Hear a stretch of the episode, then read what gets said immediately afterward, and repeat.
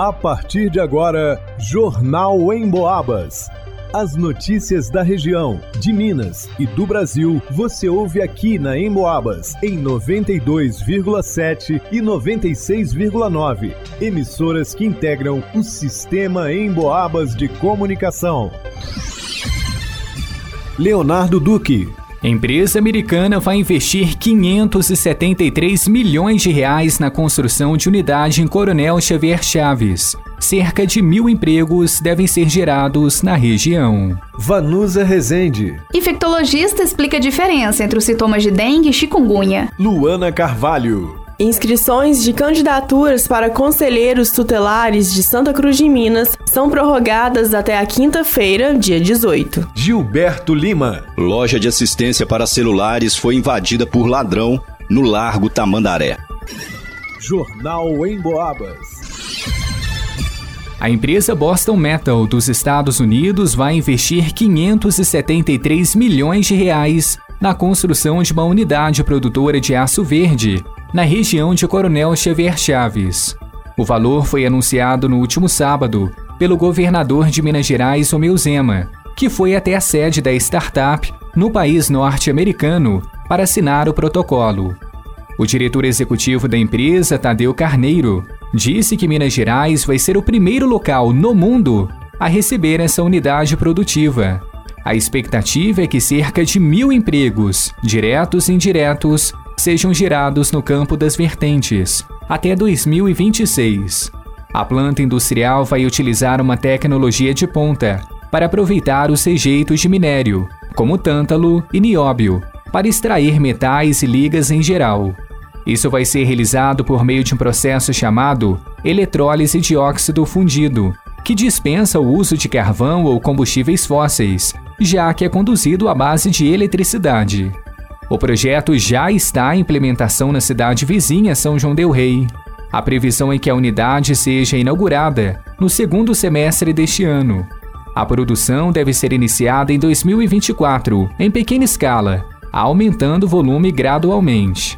A Boston Metal é uma startup criada dentro do MIT, um instituto de tecnologia de Massachusetts, considerado uma das melhores universidades do mundo. A empresa conta com o apoio de grandes apoiadores e investimentos, um deles, o fundador da Microsoft, Bill Gates. Para o Jornal em Boabas, Leonardo Duque.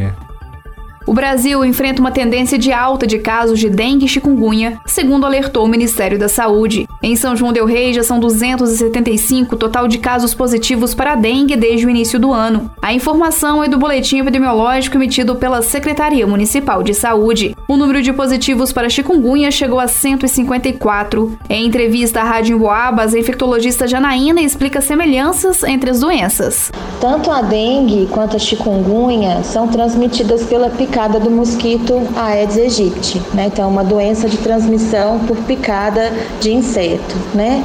E os sintomas dessas doenças na fase inicial são muito parecidos, né? É difícil distingui-las assim é, costuma com uma febre, uma febre alta, né? Mialgia, que é dor no corpo, uma dor de cabeça, que é a cefaleia, né? Pode dar dor retroorbitária, mais característica na dengue. É, e dor articular. O quadro clínico é muito semelhante. A profissional destacou também as diferenças de sintomas entre as infecções causadas pelo mosquito. Mas tem algumas diferenças sutis, assim, né? A principal delas é que a chikungunya comete muito as articulações. Então a dor nas juntas é muito marcante na chikungunya. É uma dor intensa, né? Dor, às vezes pode ter também edema, pode comprometer a mobilidade, né? Então a dor articular é muito marcante na chikungunya, sendo que na, sendo que na dengue é mais uma dor no corpo, um mal-estar, né? Na chikungunya também é comum acontecer uma conjuntivite, né? Então o olhinho, né, aquela parte branca do olho pode ficar hiperemiado, pode ficar avermelhado na chikungunya. Não é tão comum na dengue. E na chikungunya, o, de, o rush cutâneo, né, então as lesões avermelhadas no corpo, costumam ser mais comuns do que na dengue. Mas ambas podem ter ou não as manchinhas vermelhas no corpo. Resumindo, gente, o quadro clínico é muito parecido, tá? Mas o que marca na chikungunya, que fica muito evidente, é o comprometimento articular com muita dor, inchaço nas juntas e dificuldade para movimentar. São João del Rei enfrenta uma epidemia simultânea de dengue e chikungunya. O caminho de combate a essas arboviroses é único: não deixar água parada para evitar a proliferação do mosquito Aedes, transmissor das doenças. Dê uma checada nos possíveis criadouros em sua casa, como sacolas jogadas, garrafas, latas, tampinhas, pneus, pratos de plantas, atrás da geladeira, além das calhas. Para o Jornal em Boabas, vá no Usa Resente. Foram prorrogadas até quinta-feira, 18 de maio, as inscrições de candidaturas para concorrer aos cargos de conselheiro tutelares em Santa Cruz de Minas. São cinco vagas disponíveis para cumprimento de mandato de quatro anos no período de janeiro de 2024 a janeiro de 2028. Os cinco candidatos que obtiverem maior número de votos em conformidade com o disposto no edital assumirão o cargo. Todos os demais candidatos habilitados serão considerados suplentes, seguindo a ordem decrescente de votação. O horário de expediente do membro do Conselho Tutelar é das 8 da manhã às 5 da tarde, totalizando 40 horas semanais. Os membros do Conselho Tutelar ficam sujeitos a períodos de sobreaviso, inclusive nos fins de semanas e feriados.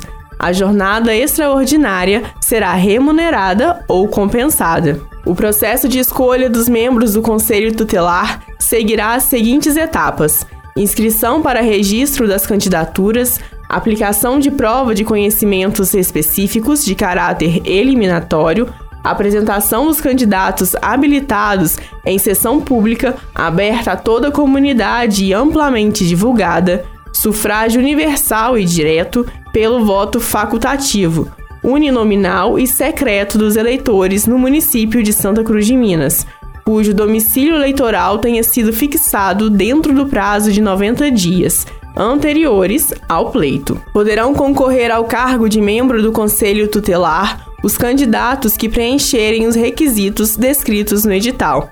As inscrições podem ser feitas até o dia 18 de maio, das 8 da manhã às 5 da tarde, na Secretaria Municipal de Assistência Social, localizada à Rua Getúlio Vargas, número 60, no centro, ao lado da Polícia Civil.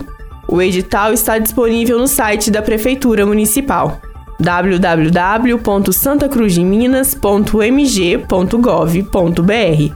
Para o Jornal em Boabas, Luana Carvalho. Ontem a polícia compareceu em uma loja de assistência técnica para celulares e tablets, localizada na Praça Severiano Rezende, o antigo Largo Tamandaré, no centro histórico de São João del Rei.